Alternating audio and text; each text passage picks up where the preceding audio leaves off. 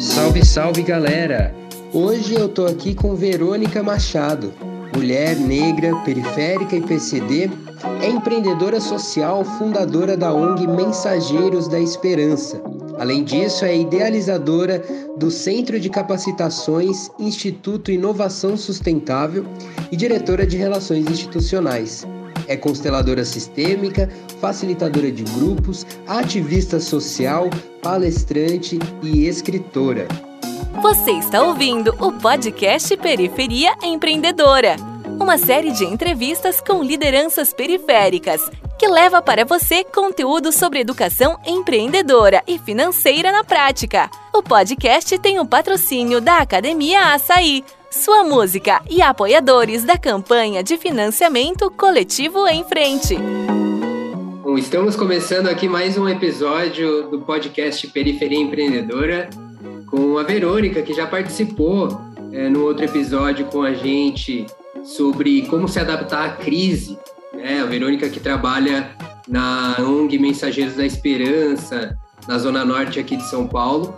Mas nesse papo aqui a gente vai falar um pouco mais sobre a Verônica, que é, realiza o trabalho de mentoria sistêmica para negócios.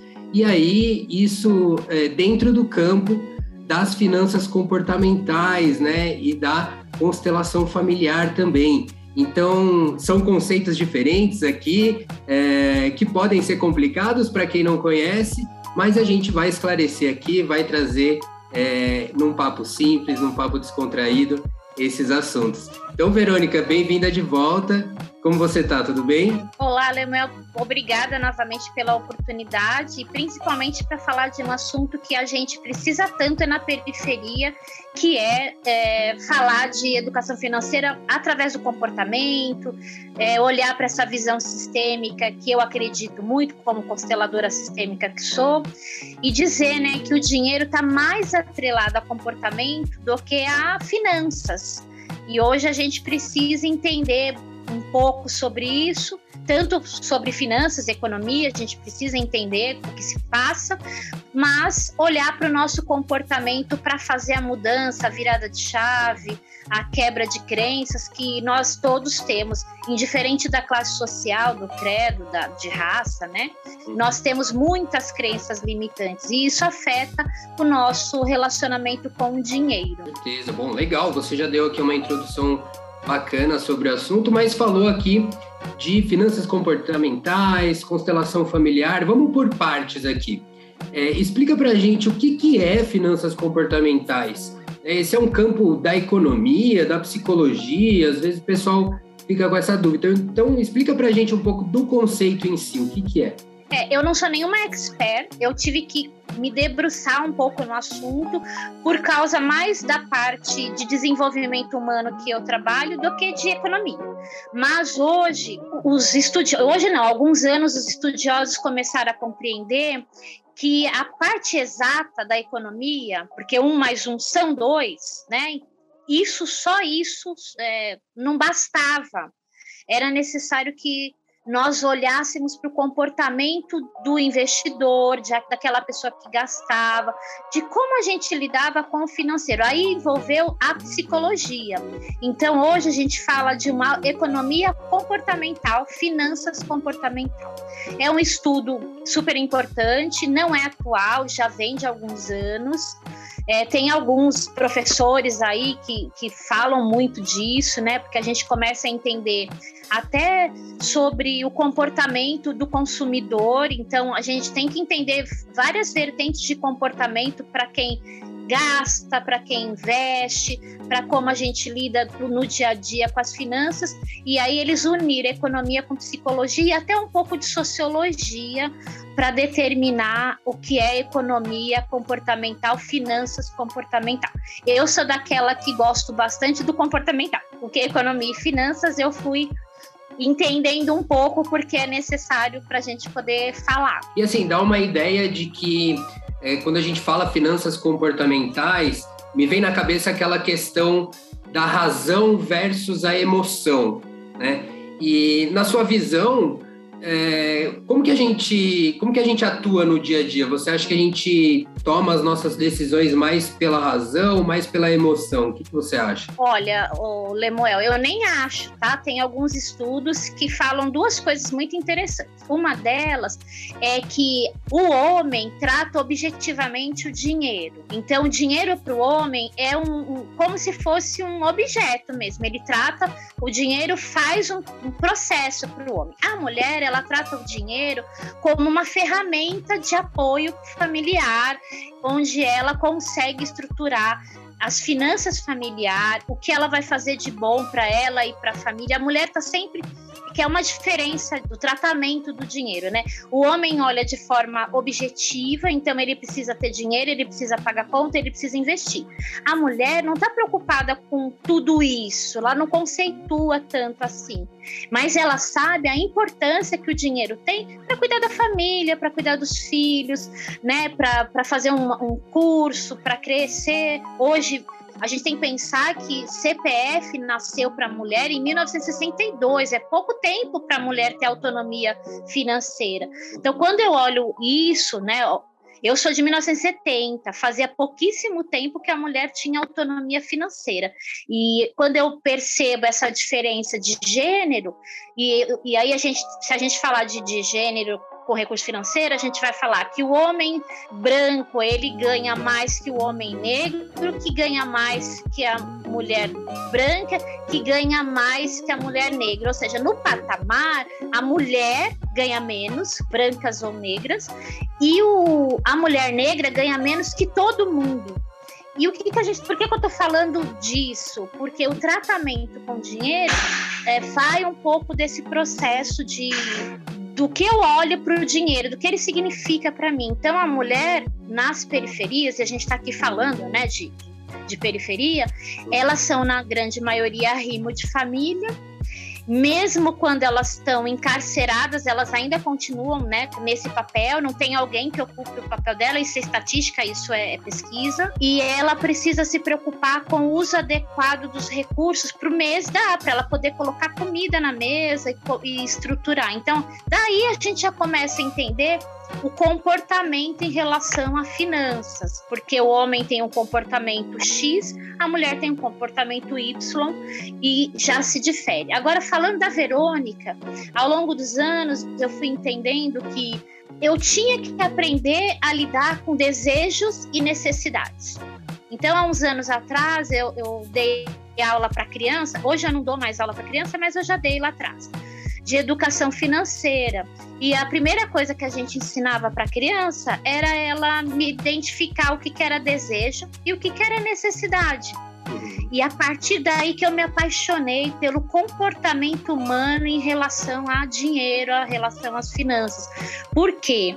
Porque a gente começa a perceber que nós, às vezes, somos adultos infantilizados que a gente tem birra, que a gente tem manha, que a gente quer fazer o que não pode, mesmo sabendo que não pode, mesmo adulto já, a gente cresce ainda com aquele é, desejo infantil de realizar só os desejos e esquece da necessidade.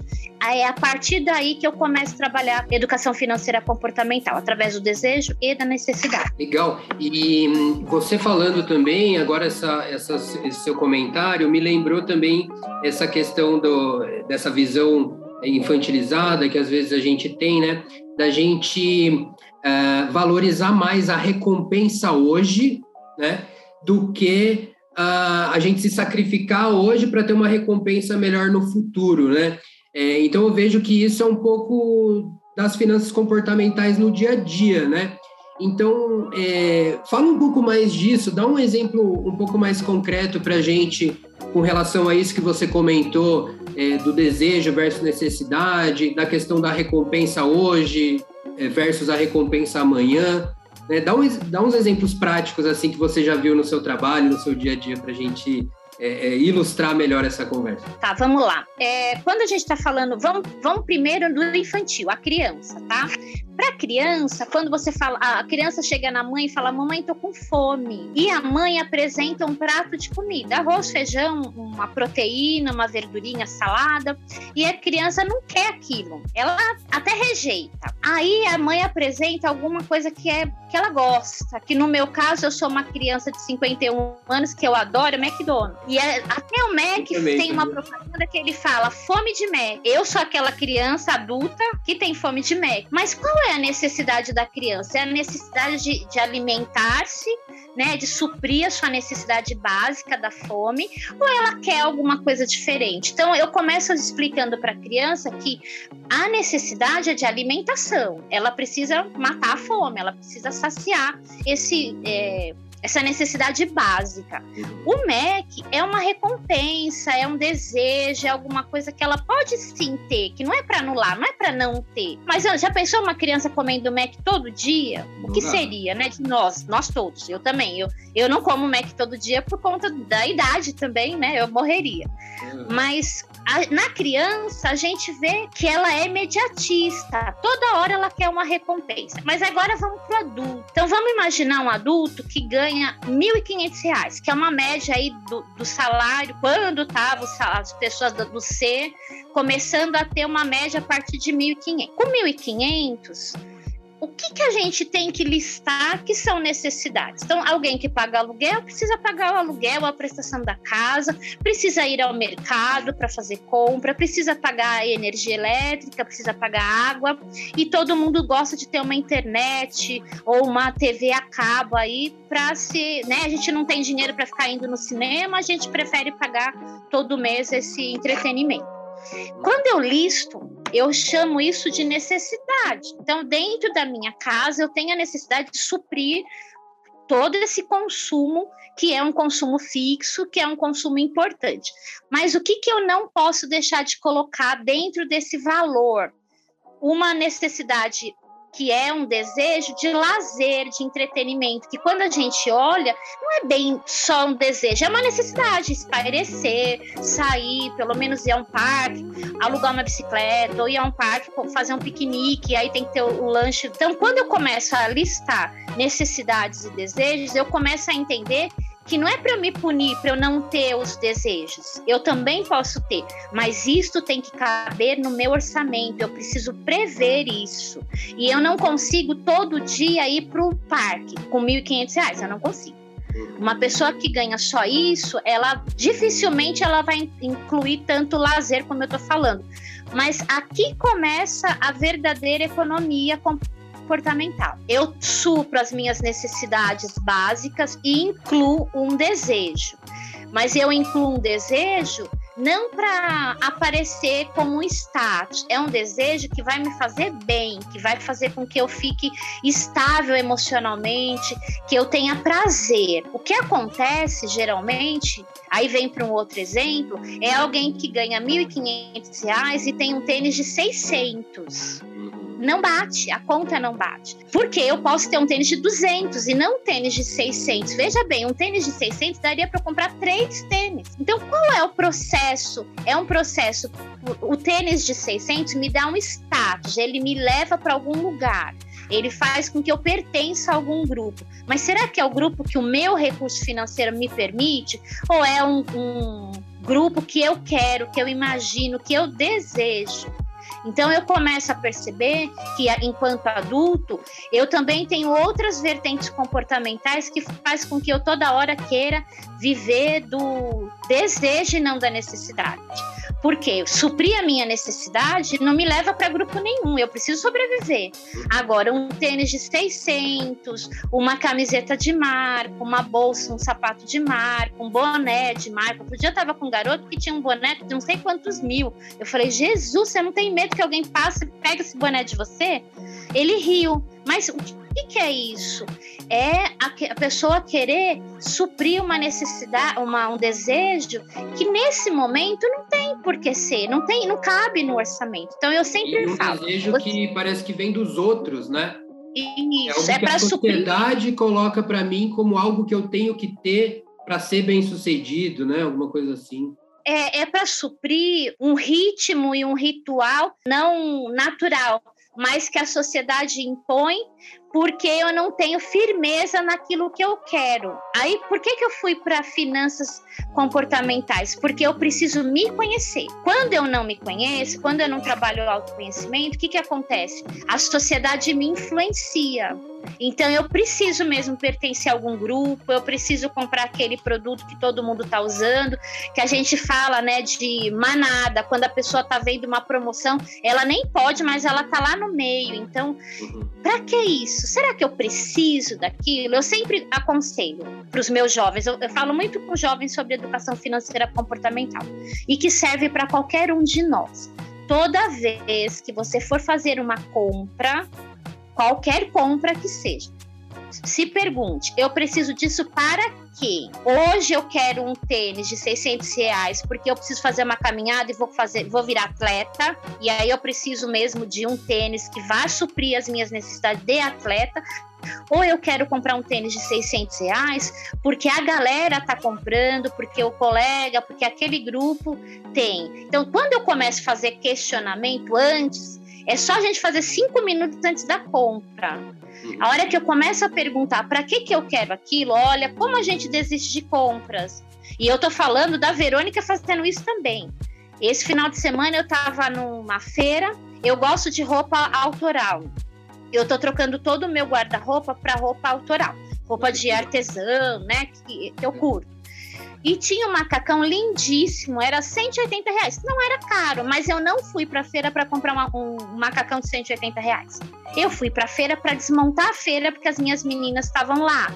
Então eu, eu tive que olhar para o macacão, tô com vontade até hoje. Peguei o contato da artesã, ela é do Rio e tá tudo bem. Eu vou ter, ela não vai, se Deus quiser, ela não vai vender todos. Ela que, ela que fez e eu vou conseguir ter. Mas naquele momento eu não precisava porque eu não saí da minha casa para fazer isso. Aquilo era só um desejo que eu consegui com cinco minutos antes olhar bem e falar, Verônica, você não precisa desse macacão hoje no teu guarda-roupa. Então dá para esperar. O Natal tá chegando, vou querer uma roupa bacana no ano novo. Beleza, então a gente vai poder comprar ali mais para frente. Mas as pessoas, infelizmente, por convenção cultural, elas não fazem esse questionamento e elas vão por impulso, que aí é uma outra coisa que é importante a gente falar. Compra por impulso para você se adequar a um padrão da sociedade, não num padrão do, da Verônica, da pessoa física, mas em alguma coisa que eu estou trabalhando porque eu preciso agradar externamente pessoas e não a mim mesma, entende? Eu acho que é, essas compras por impulso, essas compras é, motivadas pelo desejo, elas acontecem bastante, né? Até quero comentar aqui que é difícil a gente ter um comportamento financeiro é, adequado às vezes ao que a gente, é, a nossa realidade, né? Porque é, as empresas fazem um marketing muito forte, né? Às vezes é o nosso ídolo que usa aquele tênis, aquele celular e a gente quer porque a gente se identifica com ele e tal. É, então, assim, as empresas elas também sabem sobre esses conceitos de finanças comportamentais, né? E, e aí eu, eu acho legal esse papo que a gente está tendo, justamente para trazer esse conhecimento para o outro lado, para os consumidores, né? Porque eu acho que dessa forma a gente consegue criar é, mecanismos de defesa para não cair nessas ciladas. Né? E eu acho que um exemplo de, é, desse que a gente está conversando, do desejo versus a necessidade, né? É, achei muito legal esse, essa dica que você deu. Sempre que for fazer uma compra, né, olha para dentro né? É você que quer mesmo isso ou é a mídia que está falando para você comprar? São os seus amigos? E aí eu vou além, né? É, dá um tempo, né? Porque assim, sempre que a gente vai comprar alguma coisa, o indicado é a gente pesquisar preço, né? Então, nesse processo de esperar um pouco, não faz a compra na hora, faz a pesquisa, pichincha, porque dentro desse período que você está pesquisando o melhor preço, você vai sentir se aquilo é realmente uma necessidade ou se é um, um desejo. Porque às vezes você não estava precisando, a vontade passa e você acaba é, não precisando ter aquele gasto ou até muitas vezes contrair uma dívida no cartão de crédito. né? Porque no exemplo que você trouxe, ganhando R$ 1.500 para comprar um tênis de 600, eu vou precisar usar o meu cartão, né? Eu vou precisar contrair uma dívida ali, é, porque o cartão de crédito é sim uma dívida. É. é, o cartão de crédito. Vamos falar um pouquinho do cartão de crédito. O cartão de crédito, ele é um processo que eu tenho que saber usar. Por exemplo, tem gente que viaja com milhas, com, com, com brindes que tem.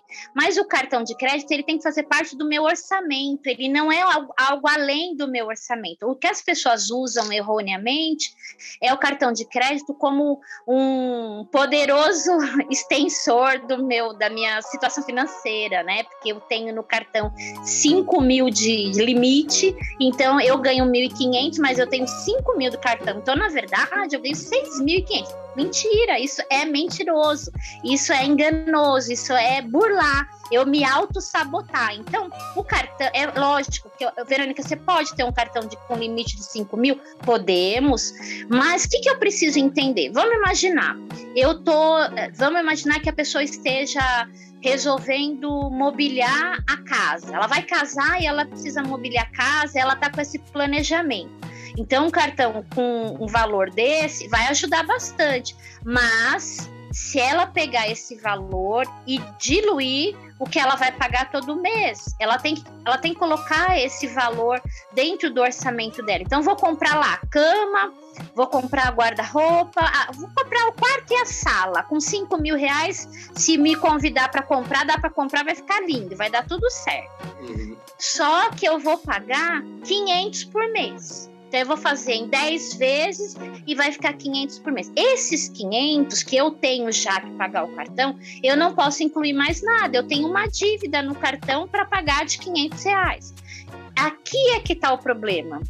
Por quê? Porque o cartão é alguma coisa que eu não vejo sair e vai vir a fatura o mês que vem, eu não estou muito me importando muito, eu não estou nem aí com a fatura. E aí, quando a fatura chega, eu também contraí outras contas eu fiz mais dívida. Então não é só 500, eu tenho 500 mais 200 de não sei o quê, mais 100 da Boticário, da Natura, da Avon, todas essas lojas que, né, a mulherada compra e vira uma bola de neve e aí eu tenho o quê? Um problema sério para pagar o cartão. E o pior juro do Brasil é de cartão, que vai deixando a gente endividada. Cartão e banco, né, o tradicional, a gente tem juros que só um dos poucos países que pratica, você sabe melhor do que eu, é o Brasil. Uhum. Então a gente precisa tomar cuidado. Então, cartão, quando alguém me pergunta assim, mas a senhora tem cartão? É, eu evito. A gente tem em casa cartão, né? Às vezes precisa mesmo, tal.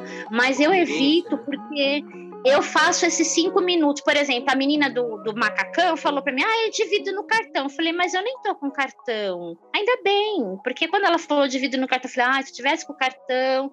Mas eu tive essa coisa dos cinco minutos antes. Eu passei pela feira, eu tava com meu marido e ele falou para mim, ah, você precisa disso agora? Eu falei, não, não preciso mesmo, você tem razão. Não tomei nem Coca-Cola, que eu sempre acho que preciso tomar Coca-Cola. Então, falei, se eu não tomei a Coca, por que, que eu vou precisar de macacão?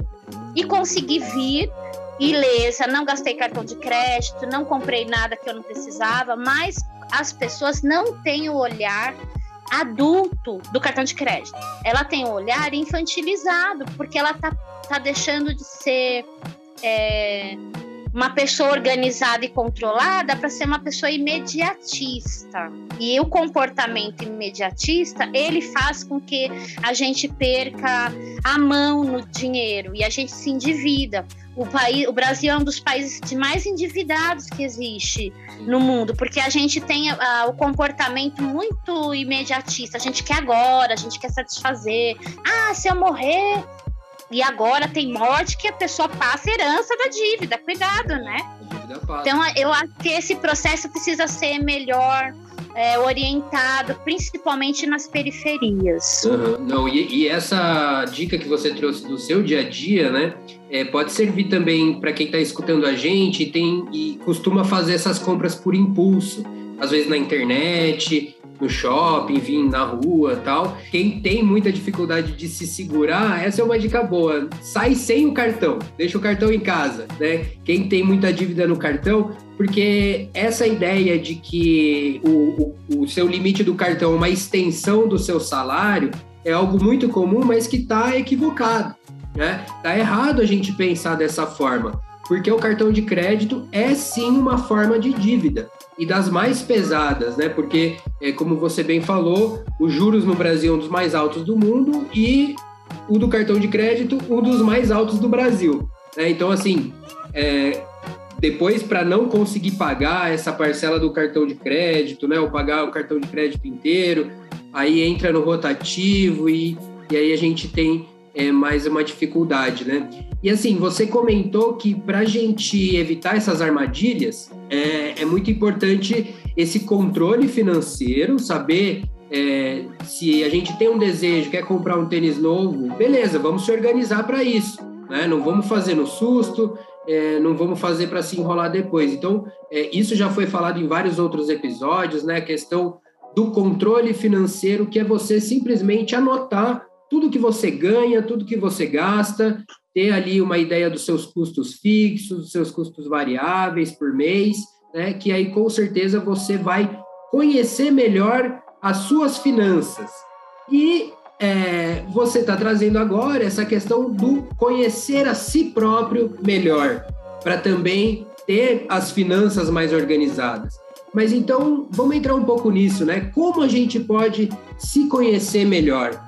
É, é, aí que entra a tal da constelação familiar do seu trabalho, né? O que, que é isso? Explica um pouquinho é, desse exercício de autoconhecimento. É, eu trabalho com autoconhecimento há alguns anos e acho super importante. Eu acho que depois dos 30 anos, com 32 anos, eu comecei a perceber que eu tinha que olhar para dentro, pelo meu comportamento. Eu sou muito. Era Hoje eu, hoje eu tô bem diferente. Mas eu era muito é, explosiva e imediatista. Tudo para mim era para ontem. Quando eu comecei a, a, me perceber, eu falei assim: nossa, preciso mudar isso, porque isso me prejudicava. Eu sempre estourava, falava o que eu pensava. E não tá errado falar o que pensa, mas você tem que saber como falar. Escolher isso me levou. Certas, né? É, isso me levou para estudo mesmo de comportamento, e aí eu conheci algumas vertentes bem interessantes para autoconhecimento. Uma é muito bacana que eu gostaria de citar, que é a abordagem integral do filósofo Ken Wilber. Ele traz os níveis de consciência. Foi aí que eu percebi que eu tinha que fazer lição de casa em alguns níveis de consciência. E junto com a abordagem integral, eu conheci em 2012 a constelação familiar. Eu fui me constelar e aí eu comecei a entender o que, que era aquilo e o que, que era física quântica, porque parecia alguma coisa mágica, parecia algum fenômeno espiritual, mas eles falavam que não era. E eu comecei a, a buscar e conheci o criador, hoje chamado pai da constelação familiar, que é o Bert Hellinger, um senhor que faleceu em 2019 e que estudou muito comportamento e principalmente viveu num processo de uma tribo, da tribo Zulu, e começou a perceber que lá eles não tinham problemas familiares, eles resolviam os problemas familiares. E ele criou três leis que a gente intitula, ele intitulou de as leis do amor que são a lei do pertencimento. Então, imagine um sistema familiar. Pai, mãe, né, filhos, pai, mãe, avós, bisavós, tataravós, todo um sistema familiar, porque a gente veio de algum de alguém, né? Nós somos parte desse sistema. A nossa ancestralidade existe. E aí ele fala que a primeira lei é a lei do pertencimento. Todo mundo pertence àquele sistema familiar. Então, no dia a dia, eu falo assim: ah, eu não gosto do meu primo e eu excluo meu primo do sistema. Eu não falo mais com ele, não ligo para ele, nem lembro que ele existe. Ah, não gosto da minha mãe porque eu briguei com ela. Eu também excluo a minha mãe. E aí o Bert Hellinger fala que toda vez que eu faço uma exclusão, eu tiro alguma coisa importante do hoje. Eu tiro alguém do sistema, mas hoje eu fico sem. Então isso pode desencadear desequilíbrios emocionais, financeiro. Eu porque é como se tivesse um buraco faltando e eu para honrar, ele fala, né, que a gente honra essas coisas, a gente acaba perdendo, né? E aí eu fico, posso ficar até sem emprego, porque eu estou excluindo alguém do meu sistema familiar. Então ele fala que todo mundo pertence, eu não preciso conviver amorosamente com todos, mas todo mundo pertence, eu não posso excluir ninguém. O outro é hierarquia. E essa da hierarquia, ela combina muito com nós brasileiros. A gente está sempre ocupando o lugar de outras pessoas. Então, imagine que você seja o filho caçula e que você tem um irmão mais velho, meio descabeçado, meio irresponsável, e você, como caçula, tem mais responsabilidade. Aí os seus pais começam a pedir tudo para você. Ah, porque o Lemuel é mais centrado, mais responsável, João não é. E aí você passa a ter um papel de filho mais velho, filho responsável. Aí você ocupa um lugar que não é teu e, consequentemente, você carrega um fardo também que não é seu. E isso acontece muito com as mães brasileiras, porque a gente fala: ah, eu criei meu filho sozinha, eu faço papel de mãe e pai. Não, você faz papel de mãe responsável, mas faltou o pai. Eu não posso ocupar esse espaço. Por quê? Quem veio primeiro merece respeito. Então, a, na hierarquia, ele fala uma coisa muito importante que é honrar pai e mãe. O que, que lembra isso? Lembra a Bíblia, né? Por isso que eu relacionava a religião. Mas não tem nada a ver com a Bíblia, tem a ver com os caminhos. Pai abre caminho para a vida. Então, quando eu me relaciono bem com meu pai, eu melhoro a relação com a minha carreira, com o mundo, com as escolhas grandes que eu faço. Mãe é cuidado, é zelo. Então, o dinheiro, o bem-estar, relacionamento amoroso, é com a mãe. Então, honrar pai e mãe é estar bem e agradecer pela vida que eles nos deram. Então, eu não posso julgar minha mãe e meu pai. Eu não posso cobrar deles mais do que eles já vieram para me dar. Eles nasceram para me dar vida. Mas eu quero a vida, eu quero herança, eu quero dinheiro, eu quero atenção, eu quero muito mais. E aí eu desequilibro, aí parece que eu sou mais importante que os pais, que eu sou mais importante de quem veio primeiro. Então a hierarquia é legal para a gente se situar. E a última. Isso acontece, só um comentário. Isso acontece no caminho inverso também. É, por exemplo, no meu relacionamento com meus filhos, é, isso Sim. também vai me afetar do mesmo jeito. Assim. Totalmente. Toda vez que eu tenho. Pensa assim: os meus, eu honro coisas dos meus ancestrais e quando eu, enquanto eu não me liberto, eu não liberto os meus descendentes. Então eu conflituo com os meus filhos, com os meus netos, e eles podem reproduzir padrão. Sabe quando a gente fala assim, nossa, nessa família todas as mulheres foram abandonadas. Aí tem algumas é, filosofias que falam da maldição familiar. Você já ouviu falar disso? A maldição familiar, na, na constelação, ela fala da repetição de padrão. Eu preciso bloquear esse padrão, entender por que, que eu estou repetindo um padrão, honrar minha ancestralidade, mas daqui para frente me libertar para libertar meus descendentes. Isso é muito importante. E, é, e se a gente levar isso ao pé da letra, a gente começa a ter uma vida mais fluida, principalmente amorosamente falando e financeiramente falando.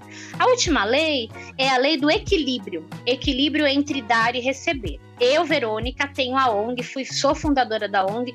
Imagina o quanto eu vivi errado. Eu só doava, doava, doava, doava, até chegar o um momento que eu fiquei sem nada. Fiquei sem saúde, sem dinheiro, sem emprego, sem nada. Isso aconteceu, não estou falando que é um exemplo assim hipotético, aconteceu literalmente. Em 2015, quando chegou no fim de 2015, eu não ganhei nem presente de Natal dos meus filhos. Porque eu estava tanto em desequilíbrio, estava tanto doando, que eu, eu falava o quê para o universo? Não preciso de nada. Quando você está em desequilíbrio, que a balança pende, e ele fala que equilíbrio é você doar 50% e receber 50%, você fica é, achando que quando você doa mais, você está falando para o outro que ele não tem competência, que você é melhor que ele. Mas isso é inconsciente, né? Mas se a gente avaliar friamente, você vai estar tá falando, imagina um marido que você ama mais do que ele ama a esposa. Vai chegar uma hora que ele empapuça. Ele fala, não, é que chatice. Aí o que acontece? Ele arruma uma amante. A, a, a, quando a gente fala de constelação, a amante ela veio por, de um excesso. Ela é um excesso. Ela faz o papel de desequilibrado mesmo. Ela, ela, ela se envolveu. Ou, ou, a gente perdeu a mão no, no sentimento, perdeu a mão no financeiro. Aquela relação se desestruturou. Aí tem que entrar alguém para equilibrar. Olha que louco, né? eu não sei viver de forma equilibrada, eu trago para o meu relacionamento uma terceira pessoa e faz com que até o amor que exista desapareça, porque quem que perdoa a traição é muito difícil. Então, o Bert Helling trazia para gente que se eu viver as três leis do amor em ressonância com a minha vida equilibrada, vai estar tá tudo bem, porque eu vou saber o meu lugar no mundo, eu vou saber o lugar que as pessoas têm no meu sistema, eu vou saber me posicionar adequadamente e eu vou dar e receber em equilíbrio. Tudo, amor, dinheiro, é, trabalho, tudo que, que eu puder dar, eu dou 50%. É como esse bate-papo nosso, eu falo um pouco, você fala um pouco. E a, e a lei, do, as três leis do amor, eu uso para quê? Para estruturar o negócio do microempreendedor que eu atendo. E começa por dentro, porque como eu percebo essas coisas? Olhando para dentro. Como eu me relaciono com a minha família, como eu me relaciono com os meus processos internos de medo, de doação, onde que papel que eu estou ocupando? Será que eu estou ocupando o papel da Verônica mãe ou estou ocupando o papel da filha? De vez em quando eu e a minha filha a gente fica se perguntando: opa, vai para o seu lugar de filha e eu venho para o meu lugar de mãe. Porque como ela é muito madura, às vezes a gente tá, percebe e estamos fazendo um outro papel. Mas isso é importante, também, né? né? Tem que, tem que aprender a dividir também, né? E eu acho que muito do que você está falando acontece sem a gente perceber, né? De uma forma natural. E por isso que é importante a gente saber dessas questões comportamentais, dessas questões é, dessa, é, é desse, da necessidade do autoconhecimento que você traz da constelação familiar com esse papel. Né? Então, aí são dicas que a gente pode acabar percebendo isso no nosso dia a dia. Né? Mas eu queria colocar um pouquinho mais de atenção é, nesse comentário que você fez e que acontece muito né, na periferia da mãe solteira, da, a, da mãe solo, né, como dizem também, é, que é uma mulher que ela coloca a família na frente dela, ela coloca os outros na frente dela, como você falou né, no, no, no começo da, da ONG, que você doava muito mais do que recebia, não tinha essa terceira lei é, da constelação que você falou do, do equilíbrio, né, do dar e receber. Então, é, que, que, mensagem que você dá, assim, se você pudesse é, conversar com essa mulher que está mais doando do que cuidando da própria saúde, cuidando das próprias finanças, é, que, que, conversa que você teria com ela? Ó, eu, eu preparei uma frasezinha aqui que eu vou, vou te falar que é bem interessante e a gente volta nesse processo. O relacionamento com dinheiro é um reflexo da visão de mundo das pessoas isso para mim fala muito do dia a dia, porque a mãe solo às vezes ela não teve apoio, ela não teve uma rede de apoio, ela não tem maturidade, porque às vezes é uma menina que está sendo mãe solo, ou ela, ela apostou num relacionamento muito mais que 50%, e ela, esse cara foi embora, ou tá preso, ele realmente não assumiu a responsabilidade. E ela começa a esquecer de tudo. Então ela passa a trabalhar 100% para alguém, para o filho, para a sociedade, para mostrar que ela não é uma perdida, que ela tem responsabilidade. E o que, que ela vai negligenciando? Ela mesma. Ela não se cuida, ela, ela às vezes pode até ir no salão fazer unha, fazer cabelo, mas ela não cuida da saúde mental, ela não vai ao dentista, ela não vai ao médico, ela não não tira um cinco minutos de ócio para fazer nada, sabe? Só para descansar, para ficar com ela mesma. Ela não busca uma, um, um processo interno de acalmar os pensamentos, porque a gente muita gente tem religião, né? E busca na religião um acalento. Mas eu tô falando de de meditação, de acalmar os pensamentos, de olhar mesmo assim de forma mais calma para a vida, para tomar decisões mais centradas, assertivas. Quando eu não olho para dentro, eu não consigo tomar boas decisões. Eu estou tomando decisões também por impulso. Por que, que a gente fala que o financeiro é comportamento? Porque tudo eu estou num piloto automático. Eu não estou percebendo o prazer do caminho. Então, o que, que eu digo para esta mulher? Você está comendo a maçã e está saboreando? Ou você está engolindo aquela massa branca e não está percebendo o sabor? Você está comendo morango e está sentindo o quê? Você está tomando um banho, está deixando a água escorrer e você está tendo prazer com ela? Você está usando um perfume, sente o aroma desse perfume? Você está comendo uma feijoada que todo mundo come e gosta? Você está saboreando esse feijão, essa carne? Viva o momento real do aqui e o agora, que é uma coisa que a gente tem dificuldade. Então a gente não olha para dentro porque a gente está no piloto automático e não dá tempo de olhar para dentro no piloto automático. Eu estou vivendo além das minhas possibilidades do que eu deveria. Quando eu olho para dentro, eu estou prestando atenção no aqui e no agora.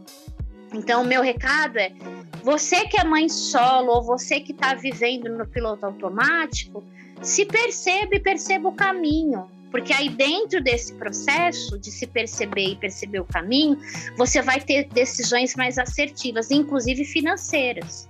Eu acho que esse é um processo uma... difícil de aceitar, né? Uhum. E, uma dificuldade de falar não para algumas coisas, né? É, às vezes isso acontece nos negócios também, né?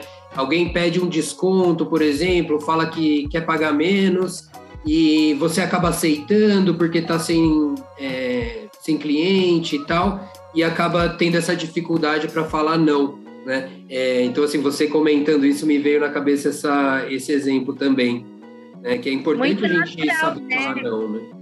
A gente se sabota, Lemuel. Isso se chama autossabotagem. Uhum. Mas a gente também, eu, eu, acho que eu devo falar, que é muito importante, é a gente ter autorresponsabilidade para cuidar de si mesmo. Porque eu também não posso depositar na mão de outras pessoas a minha felicidade. Eu não posso falar assim, ah, eu tomei tal e tal decisão porque a fulana, ciclana, minha mãe, minha família, sei lá, queria. Isso se chama passar o bastão da responsabilidade para o trem. Agora, a autorresponsabilidade faz com que eu me enxergue como de fato eu sou. O que, que é bom para mim? E tem gente que não sabe responder o que é bom para si. Então, o primeiro passo é olha para dentro. Nós somos uma cebola. Cebola você vai descascando, descascando até chegar ao núcleo, né? E nós somos assim. Estamos na casca. Então, a, a casca grossa da Verônica, que fala tudo objetivamente, não é a essência da Verônica que está lá dentro, lá no miolo. E eu preciso ir descascando. Eu me lembro a primeira vez que alguém falou para eu descascar e eu fui descascando. Na quarta camada eu chorava sem parar porque eu não me reconhecia. Então a gente precisa ir descascando, olhando, se conhecendo, avaliando o que eu quero para minha vida, avaliando o caminho que eu estou passando e sentindo o caminho para que a gente não se perca nele, né? Uhum. E, e, aproveitando o caminho também, né? Essa a, jornada, né? Porque a gente fica muito, pô, o meu objetivo é esse, tá uma coisa distante, tá uma coisa e a gente está sempre vivendo no futuro, né? A gente sempre quer mais, a gente chega lá e, pô, qual vai ser o próximo passo, tal? E a gente não para para aproveitar o momento, o presente, né? É, a jornada é, até chegar no nosso objetivo, que, que é o bacana, que é o legal, que tem que ser o prazeroso, né? É, porque acho que é, esse é o poder do aqui né? agora, né? Lemuel, quando a gente está falando do poder do aqui e agora, tem até um livro com esse título. Uhum. É, quando você começa a perceber que a vida está no aqui e agora, a vida está nesse momento que nós estamos conversando. O que vai acontecer quando você desligar e a gente for embora? É, o, é um outro momento. Esse momento eu tenho que aproveitar. Então, assim, olha que oportunidade bacana de eu falar o que eu penso, da gente trocar, de poder realmente explanar aquilo que eu mudei, porque eu mudei através desses pensamentos e comportamentos. E ser um exemplo para pessoas que queiram mudar também, porque a hora que eu comecei a olhar o aqui e agora e sair do piloto automático e comecei a descascar essa cebolinha, que é a Verônica, eu comecei comecei a ver coisas tão diferentes, comecei a me perceber diferente, minhas potencialidades, comecei a perceber coisas que eu precisava mudar em mim, comecei a me interessar por estudar outras coisas, comecei a querer outras coisas que eu nem sabia que eu queria. Isso porque trouxe... eu não me conhecia. Uhum. Isso te trouxe novas características como ser humano né? Tipo assim, você passou a ser uma pessoa é, mais segura de si, ou mais, mais empoderada, enfim, você percebeu essas, alguma mudança? Bom, a mudança comportamental e ela, ela traz benefícios. Ela traz autoconfiança, ela traz autoestima elevada, né? Ela trabalha muito a autoestima, ela faz você ser mais curioso. Eu tinha, eu, eu gosto muito de filosofia e, a, e todo filósofo fala que o mais importante é a pergunta e não a resposta. Então eu comecei a fazer mais questionamento, então eu voltei a ter mais, aquele. Né? É, de buscar, de querer mais. Ah, é só isso. Não, deve ter mais alguma coisa. Então, eu diria que. Eu, eu, hoje eu tenho 51 anos, eu faço essa busca desde os 32. É, eu diria que eu sou uma outra Verônica. E, e cada vez mais é, consciente das minhas limitações, que eu não sou a Mulher Maravilha. Eu não sou perfeita, eu não sou é, aquela que pode fazer tudo sozinha, porque eu achava que eu era, viu, Lemoel? Eu achava que eu podia dar conta. Durante bastante tempo eu fui mãe solo, né? Eu separei com a minha filha muito pequena, então eu achava que ele não tinha responsabilidade nenhuma e que estava tudo bem. Eu, eu trilhava esse caminho e depois eu fui percebendo os enganos que eu cometi no caminho, mas também hoje, que é uma coisa que a constelação fala muito forte, não tem nada errado eu entreguei aquilo que eu sabia naquele momento. Então, até hoje, se você tem um processo financeiro crítico, está endividado, tá, não sabe gastar, usa erradamente o cartão de crédito, tá tudo bem, não precisa se matar. É. A partir de hoje, que você toma consciência de quem é você, começa a fazer um plano de vida de felicidade que você vai ter escolhas mais assertivas, olhando para dentro e percebendo.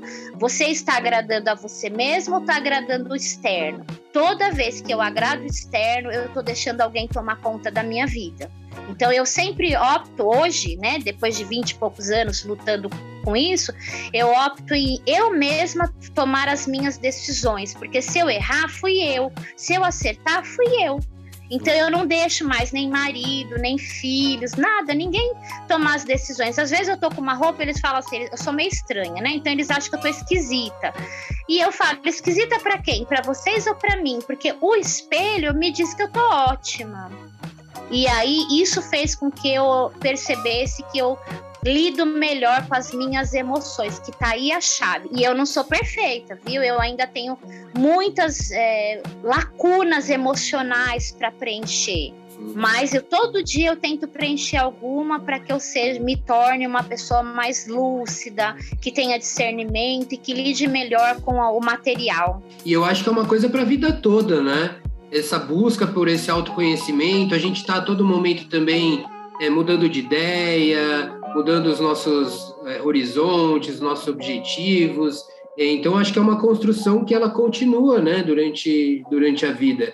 E, e é muito legal e importante esse papo que a gente está tendo para que as pessoas entendam que elas podem tomar o controle sobre elas próprias, né? É, sobre o comportamento que elas têm e, ao mesmo tempo, saber que é, as externalidades, é, que a gente não tem controle sobre tudo, né? É, muitas vezes a gente fica mal porque não consegue, é, porque está com muitas dívidas, por exemplo, né? ou porque é, a, o projeto do nosso negócio não funciona como esperado.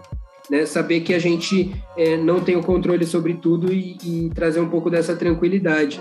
Né? É, aproveitar a jornada, a caminhada, aproveitar o presente, porque o passado já era e o futuro é de Deus, né? Então, a gente tem que ver o que a gente pode fazer no aqui e agora.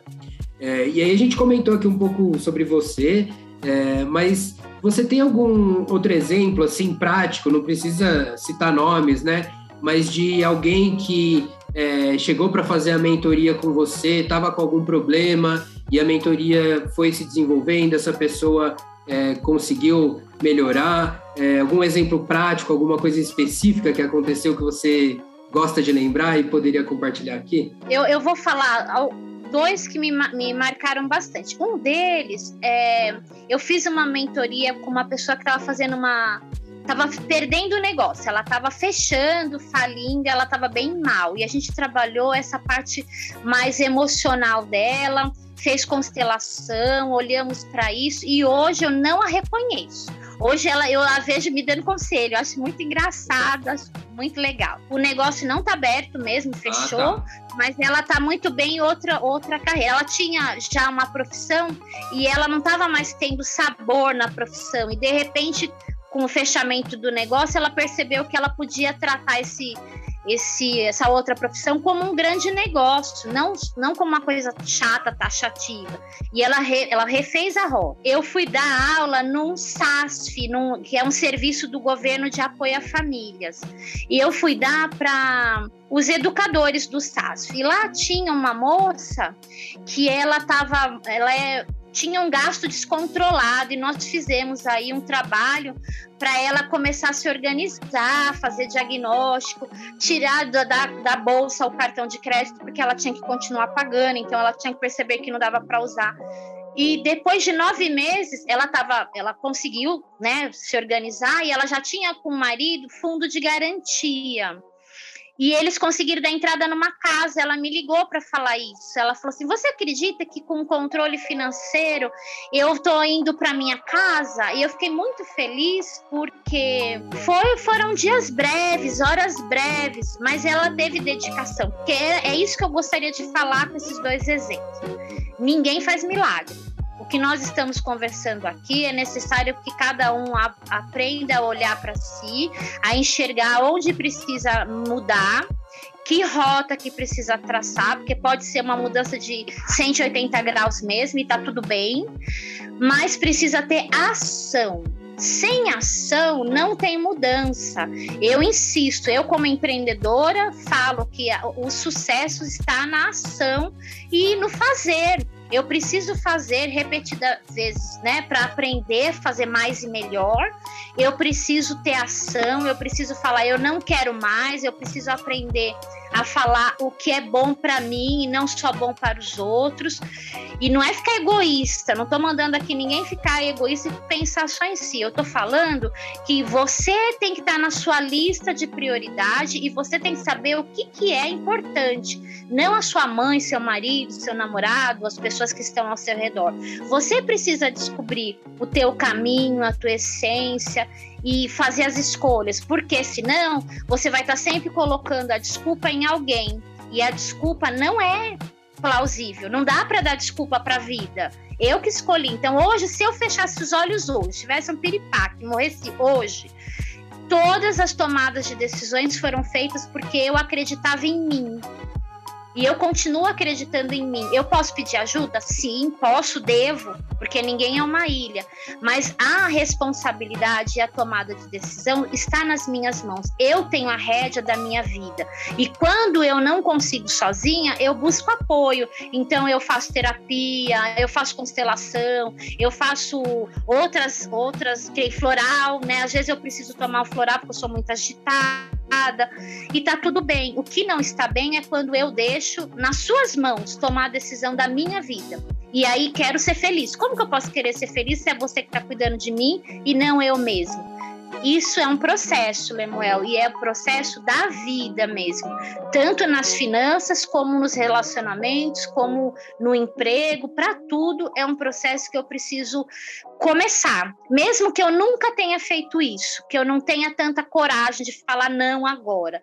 Começa falando pequenos nãos e fala assim: esse não tá fazendo eu falar sim para mim e comece a falar mais sim para você do que para os outros. Você vai ver como você vai conseguir ser mais feliz inclusive, agradar melhor as pessoas. Porque quando eu tô bem, o outro ao meu redor fica bem. Confia, que é isso.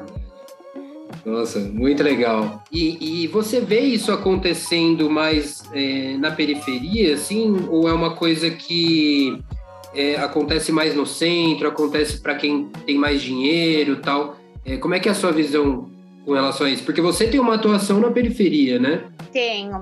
Olha, Lemuel, eu na periferia as pessoas têm pouco tempo para olhar para elas mesmas, porque elas estão sempre preocupadas em sobreviver. Uhum. É, por isso que na, na, instituição a gente criou um consultório chamado Espaço Zen, para a gente levar uh, atendimento psicológico e terapias integrativas num valor bem acessível, para a pessoa, a partir daí, começar a olhar para si. Então, meditação, yoga, constelação, terapia, tudo isso faz parte de um processo para a pessoa conseguir ficar mais forte internamente. E a gente sabe que na periferia a pessoa mal tem dinheiro para comprar o mercado. Então ela não vai investir num psicólogo. Os CAPs só atende casos extremos, que é um serviço do governo, o CAPs, né? Ele só atende é, um processo de, de, extremo. E não é isso, às vezes, que a, precisa, a pessoa precisa. Ela não precisa de um psiquiatra. Às vezes ela precisa de terapia mais breve, terapia leve, com psicólogo, e, e pensando né, em como que ela consegue se reposicionar no mundo e na periferia não tem com facilidade isso. Tem uma instituição que eles estão no centro da cidade, mas eles atendem negros, chama Afro Amparo, é um parceiro, Paulo, e eu achei incrível porque eles fazem atendimento para a população negra. E a gente sabe que nas periferias mais de 80% são cidadãos negros, pardos ou negros. E não tem dinheiro para cuidar. Afro Amparo. Ah. É muito legal o trabalho deles, é incrível. Eu, inclusive, faço terapia com uma das terapeutas deles. Não é gratuita, é um valor que eu consigo colocar no meu orçamento, mas ela só faz terapia com mulheres negras. Então eu me identifiquei muito, porque ela conhece a minha dor, né? E a gente foi percebendo quanto isso era importante, alguém que realmente estava ali entendendo o meu processo a periferia é carente disso, infelizmente. Por isso que eu luto. Mas tem uma outra pessoa que trabalha com educação financeira para mulheres, que é a, a Mônica Costa e a Vânia, as duas trabalham só para dar educação financeira para mulheres negras, também super importante.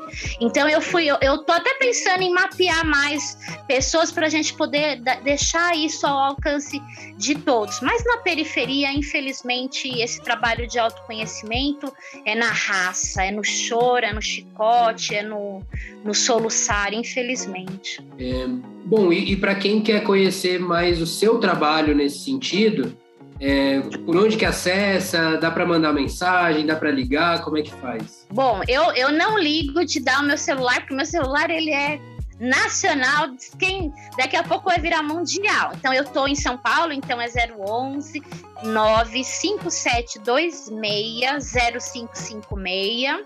Tenha paciência, porque às vezes eu estou num processo que eu não consigo atender e aí me deixa um recadinho no WhatsApp que eu respondo. E o meu Instagram é Verônica Machado Empreendedora. Lá eu posto coisas gerais, assim, tanto do, do Mensageiros, que eu faço parte, sou diretora, como da constelação, do, desse desenvolvimento e a parte de mentoria. Eu tô, tenho preguiça de ter muitos Instagrams, então meu Instagram é único e eu consigo falar com as pessoas, me mandam um alô no direct. Maravilha. Legal, Verônica, muito obrigado. Eu acho que foi muito legal esse papo. A gente saiu um pouco de falar muito sobre finanças, dinheiro e a gente falar sobre autoconhecimento, né? Porque isso é muito importante. O dinheiro ele nada mais é do que um meio para a gente conseguir as coisas, né? Então ele sempre vai ser é, uma extensão de nós mesmos, né? Das decisões que a gente toma, dos comportamentos que a gente tem. Então por isso quero te agradecer muito é, e desejar muita sorte, muito sucesso para você, que você continue aí é, ajudando a iluminar muitos caminhos ainda, né? É, ainda por aí. É, gratidão, Lemuel, a Firgum com esse trabalho leva né, um assunto super relevante. Eu fico muito feliz em estar novamente com vocês e dizer né, que a gente está à disposição porque nós somos uma contribuição para a melhora do planeta. Eu, pelo menos, me coloco nesse papel. E ajudar a desenvolver pessoas é o meu, a minha maior missão. Eu gosto de gente, trabalho pelas pessoas e quero um planeta mais justo. Acho que é isso que eu gostaria de deixar como recado. Muito legal, tamo junto. Valeu, até mais. Até mais. Podcast Periferia Empreendedora. O podcast tem o patrocínio da Academia Açaí, sua música e apoiadores da campanha de financiamento coletivo em frente.